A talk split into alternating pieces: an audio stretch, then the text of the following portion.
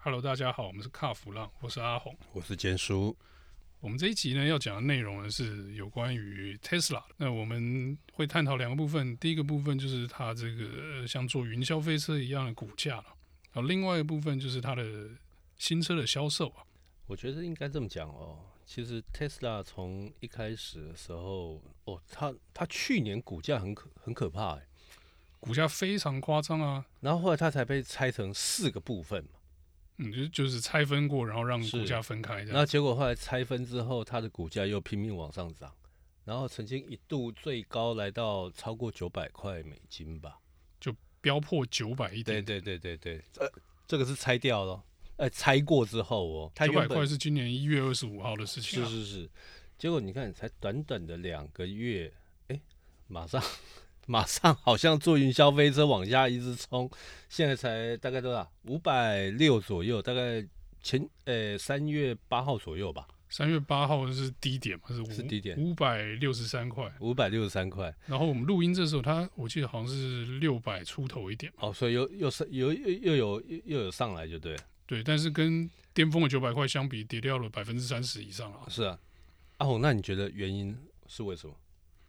我觉得当然是受限在它新车的这个交车跟生产的部分嘛。哎，你一个做车的人，如果车子卖得好，股价当然就会上升嘛。是。如果车卖不好的时候，是不是就股价下跌就很合理啊？可是你有没有发现，最近那个 Elon Musk 他比较少出来讲话，他就是出来喊一些说，哎，他未来又要做什么？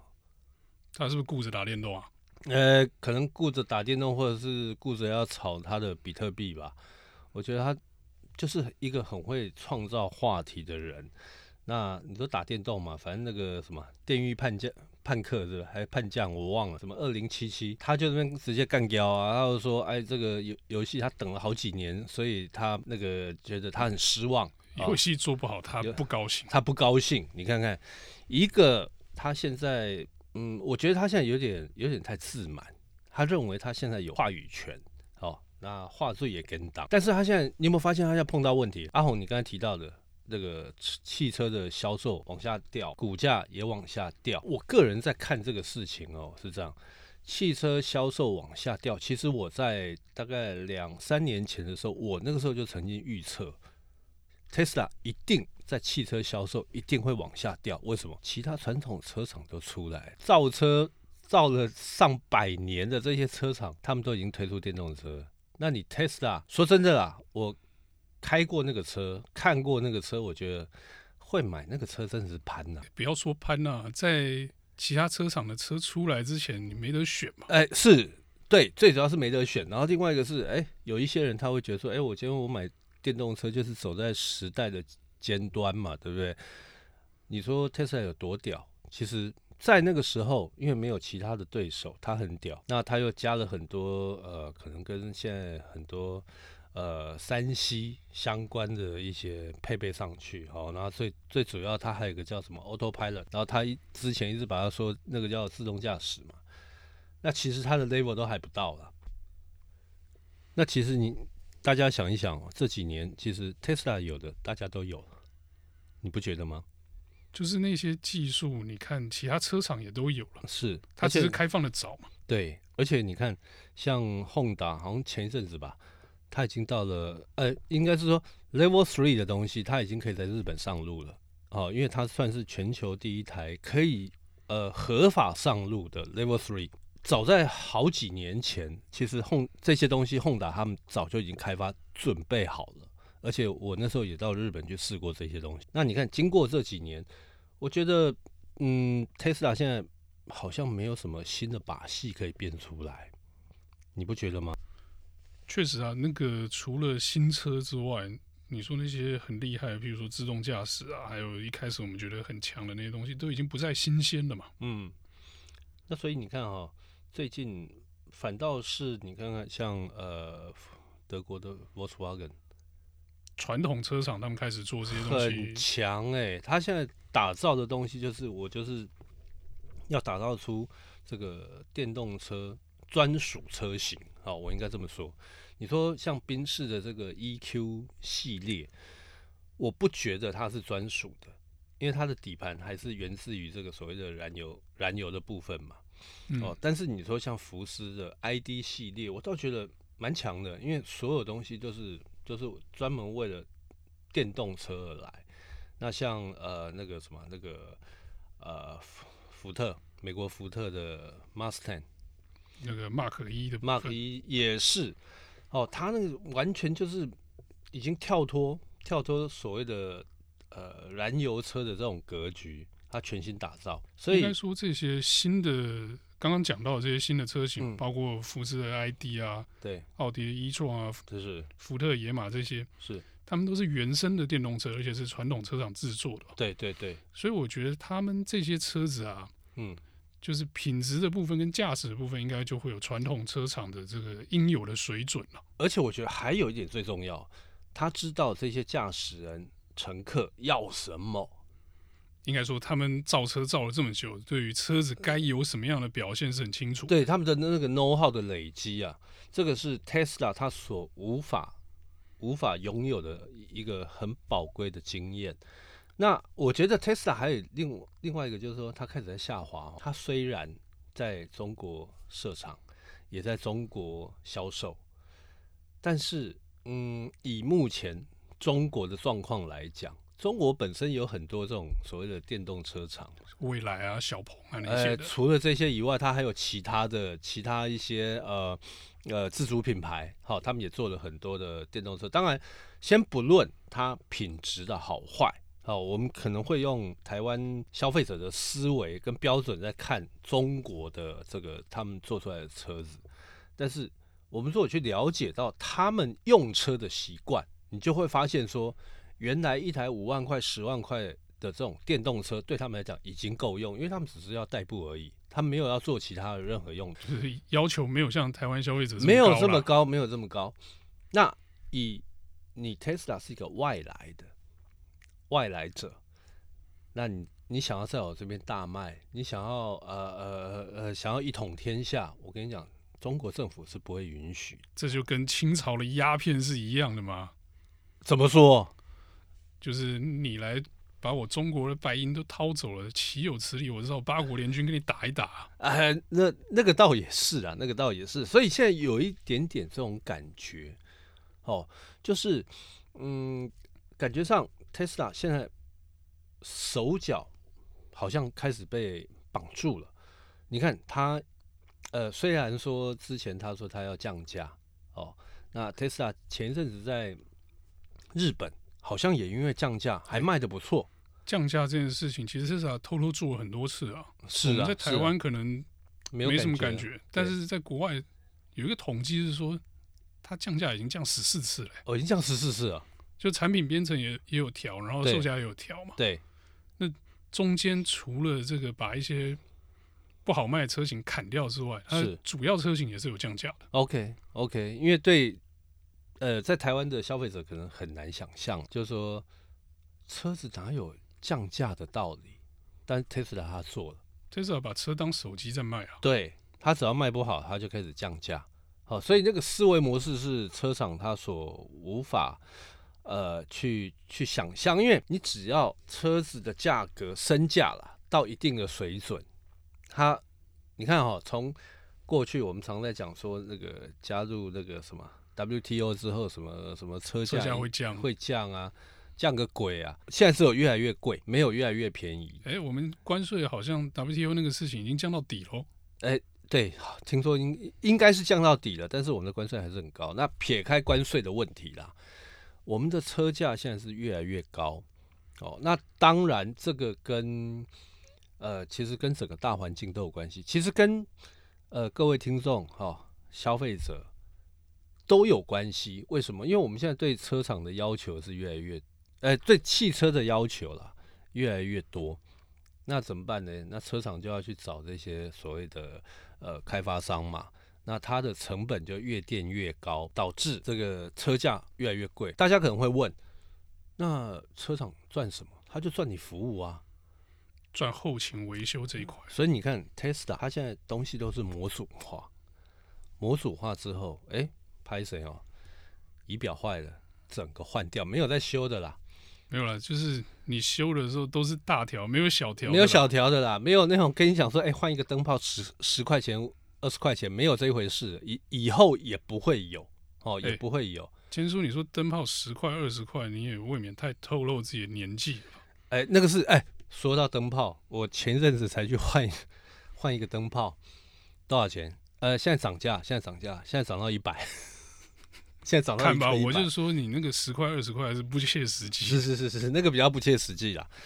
现在差不多一百块，可是你如果以现在呃整套的 LED 最基本的，好，没有那些什么什么乱七八糟功能的那些，单纯的 LED 一个一个灯啊，因为你现在没有 LED 没有在换换灯泡的嘛，要的话 LED 不能换一颗了，全部都烧在基板上。对，它整个全换的话就上万。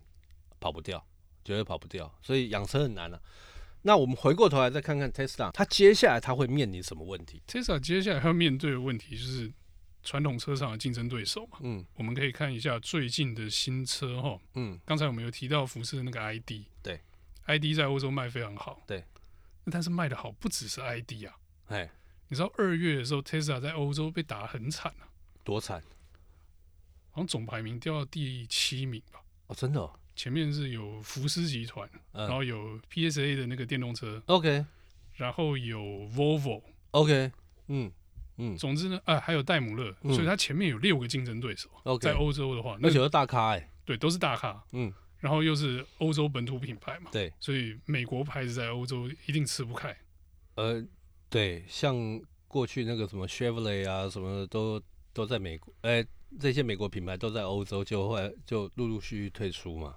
对，因为美国车毕竟它的那个设计思维在欧欧陆的地方，可能就套起来就开起来就有点怪怪的。而且我觉得有一点啊，因为我觉得这个东西哦，在台湾，呃，应该说在呃东北亚，包含台湾还有中国这些亚洲国家来讲，可能比较不适用。就是欧洲的消费者跟民众，他们比较务实，他要的。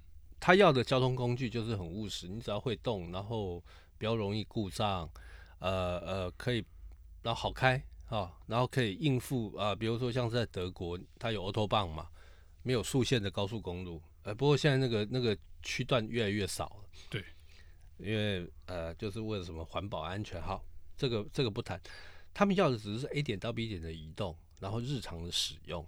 他们对于车子的要求没有那么高，但是他们的确没有要那么高。他不要皮椅，他不要什么电动座椅，他要最简单的就好。以 Tesla 这样子，很什么东西都很简单，哦，然后又说真的，那个开起来它只能开直线呐，山路哦，在欧洲是非常多山山路的，山路的部分它可能比比较难应付，而且它的故障率其实听说也。不低呀、啊。其实我觉得在欧陆最大的问题点是什么？嗯，反而不是山路啊。嗯，因为我觉得 Tesla 那车应付欧洲的那种大部分的那种丘陵或者是山路应该都可以，是就是可以开了。嗯，你不要期待说它有什么很棒的操控什么。我觉得最大的问题是充电。OK，因为欧洲的用车的这个习惯就是，反正我就陆运发达嘛，高速公路网发达。对。我可能从法国开去德国稀松平常，嗯，那一趟路是六七百公里。对，那 Tesla 这个店，对了，他现在说他四五百公里不是问题，嗯，就不是问题，是我开到那里，我可能开不到他的目的地啊，嗯嗯嗯，嗯，开不到我预期的那目的地，所以那个中长程的这个陆运运输，Tesla 办不到的，在欧洲是办不到的。啊。那可那那为什么像像 Volkswagen 他们办得到？哎、欸，他们产品画的很清楚啊，嗯。我 ID 三就是小小的电动 Golf，就是都会用的嘛。OK，那你长城的时候，你自然不会用那个车啊。对，但是 Tesla 就对哦，它全包就对，六百公里的续航距离。对，但是算一算发现，哎、欸，我开不到。嗯嗯嗯，这样就不合理嘛。对，所以它在欧洲，我觉得吃不开是一方面，车子开起来没有欧洲欧洲当地的产品好；另外一方面就是充电其实也没有我们想象中那么便捷。OK OK，那你说用一个不是很方便的车的时候，我是不是支持一下自己国家的品牌，对不对？嗯、德国人会想说，那我福斯、奥迪买一买嘛。对，如果不够高级，或者宾士、B N W 嘛。嗯嗯嗯。那法国就是就 P P S A 买一买嘛，然后是意大利 F 七 A 那些车买一买嘛。对，我为什么要买 Tesla？嗯嗯嗯，对，而且我相信这些车子，刚才提到这些欧陆品牌的车，在欧洲它的保修是不是比 Tesla 方便？哦，方便多了。对对对，这个是很重要的一点。我们在台湾可能感觉不到这个气候的问题哦。是你在欧洲的这个低温啊，或者一些暴风雪遇到的时候，对，你车子的这个折损是比较重的。是，所以维修可能要吃的更重一点。对对，所以我觉得在欧陆吃不开似乎合理了。OK，那所以你看，它欧陆吃不开，呃，他这个在美国又又被这个福特的那个 Mustang。打压，哎、欸、Mustang 这个厉害，他真的很强哎、欸。对，十二月卖三部，哎、欸，一月卖三百多部，是二月变卖三千多部，那个是倍数成长、欸，成长一千倍。对，那谁有办法这样子把车造出来？嗯嗯，就是那个工厂又大又丑的福特才有办法做这种量产的事情。所以如果照这样来看的话，你看哈、喔，然后你看美国被打。被打压，中国也被打压。哎、欸，听说他他接下来有很多的是所谓他的禁航区，是不是？还是他们有做一些什么限制？哎、欸，这个东西跟我们之前提到区间测速的异曲同工之妙哦。哎、欸，我讲给你们听哈。Tesla 就是被中国政府，就是前上个礼拜的事情嘛。嗯。中国政府说，哎、欸，政府要员、军事相关的，OK，或是敏感国企，嗯、就是。高科技的或者是这个武器相关的企业的，不可以用 Tesla。为什么？因为 Tesla 的这个车上的摄影镜头啊，听说会把拍到的东西传回美国的 server。哦，你说它的那个哨兵模式，是不是？对对对对对。呃，还有它行进间的那些画面，听说也会传回去。真的还是假的？你不觉得这个故事很很像在台湾之前发生的事情吗？什么事情？台台台湾之前有发生什么事情？像不像区间测速那些中国制的这个哦器材，哦，就回到云端就对了，回到云端传去中国 server 啊。OK OK，, okay. 我们觉得传去中国 server 不行啊，啊，中国人觉得 Tesla 把这个画面传回美国 server 不行嘛？可是我如果这样听起来的话，我感觉上这有点像他们中，因为他们呃前阵子在那个在阿拉斯加的那个会谈好像破局嘛，哦，听说谈的不是很愉快啦，那。撇开这个，我觉得这个好像，嗯，他们是要借由这个 Tesla 哦，因为美国惩惩罚了这个这个所谓的中国的一些企业嘛，那他们是不是中国是不是也要借由 Tesla 来惩罚？呃，就象征性来惩罚这个这个美国？这个不晓得，但感觉上有，有点像了，有点像这种感觉啦。哦，但你说。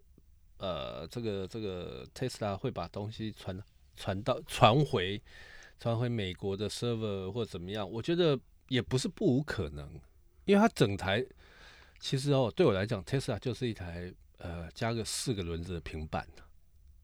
我是觉得它一定会传的啦，一定会传。因为你手机上的那些应用，你总是要把资料丢回云端，然后才能跟车连线。因为他们要做大数据嘛。对。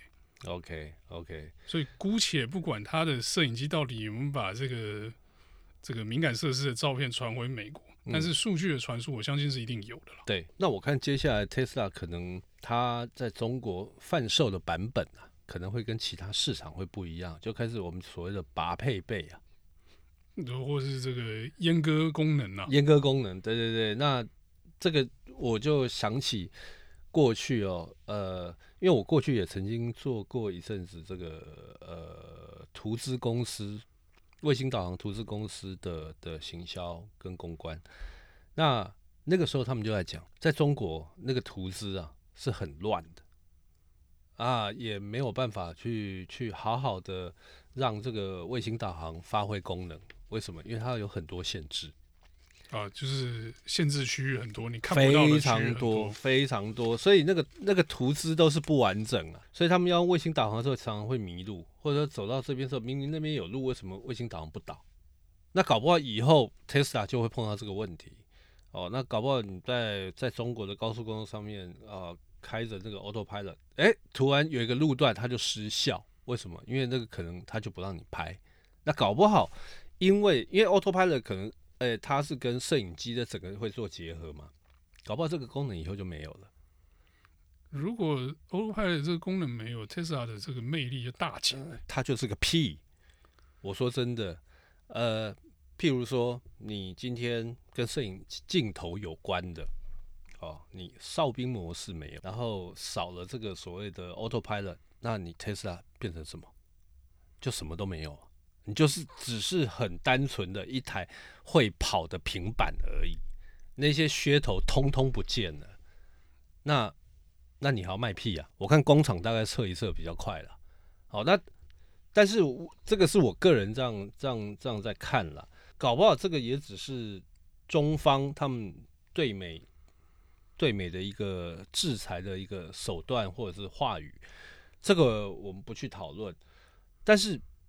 Tesla 它现在的确碰到危机，最主要危机就是传统车厂通通出现了。我想那个 Elon Musk 他应该之前早就料到这些事情，就这个这并不意外了，不意外，不意外。他是先行者，所以后续一定会被人家追嘛。对，那接下来就看 Tesla 他会出什么招哦，这个是我比较比较好奇的。听说他接下来那个呃 Truck 也要出来了，Pickup 也要出来了。出啊，给他出啊！哎，问题是这些车推出之后，你有产能去做吗？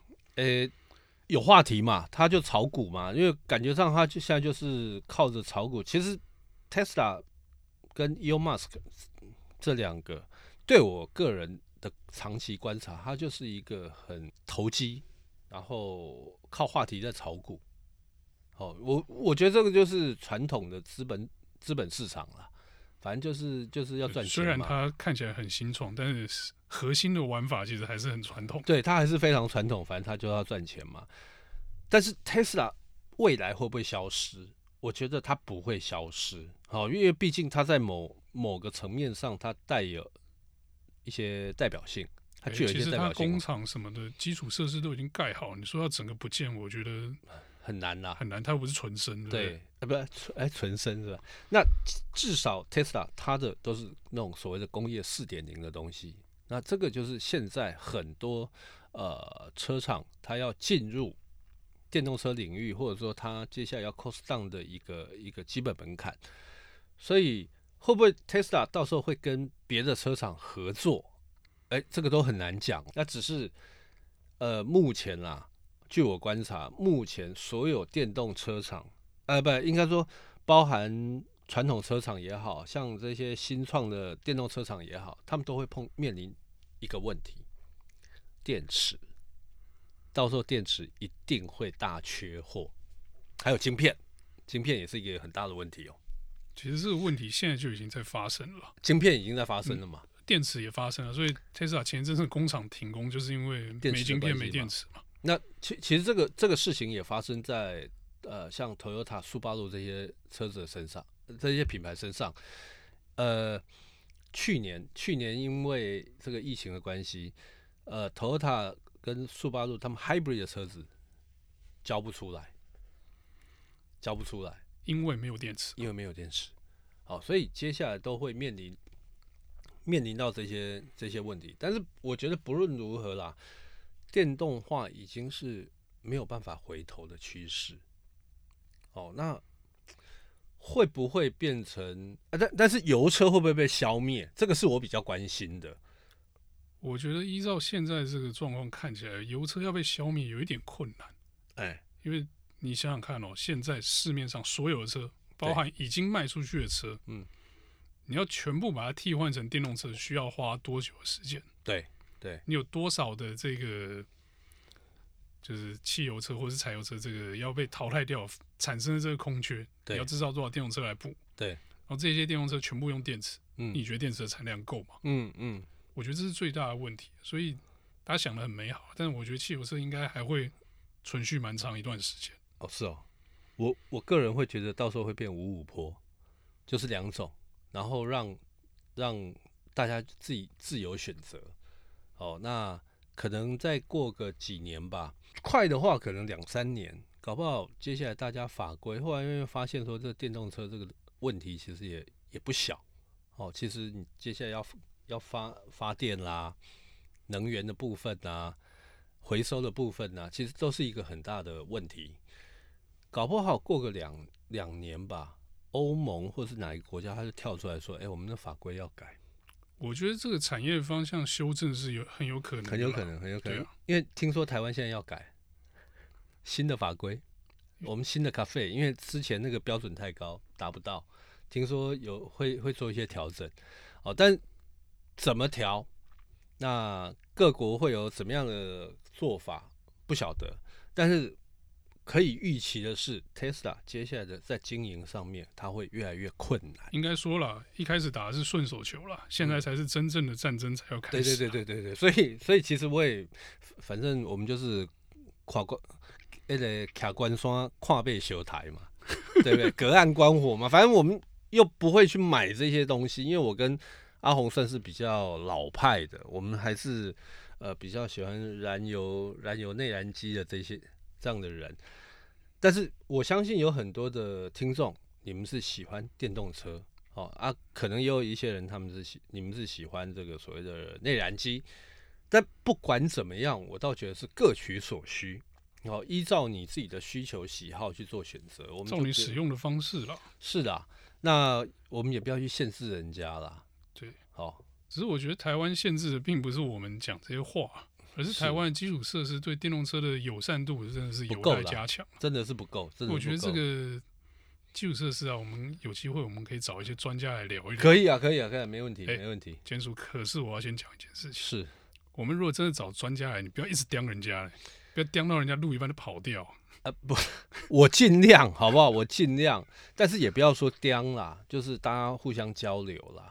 哦，因为因为我也没有那么那么不喜欢电动车，但是我觉得是我不喜欢的是这些电动车企业的经营者，因为他们把它塑造成说它完全没有污染，这个是我完全没有办法接受的事情。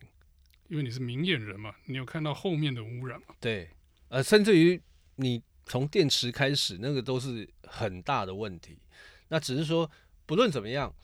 只要这个交通工具，它可以带给人类就是便利，哈，然后呃更好的环境、更安全的环境，我觉得都值得鼓励，哈。所以不论是燃油车或者是这个电动车也好，哦，我们都很乐见啊，我们都很乐见。好，那我们今天的节目就到此为止，哈。好哦，感谢大家收听啊，好，谢谢大家，谢谢。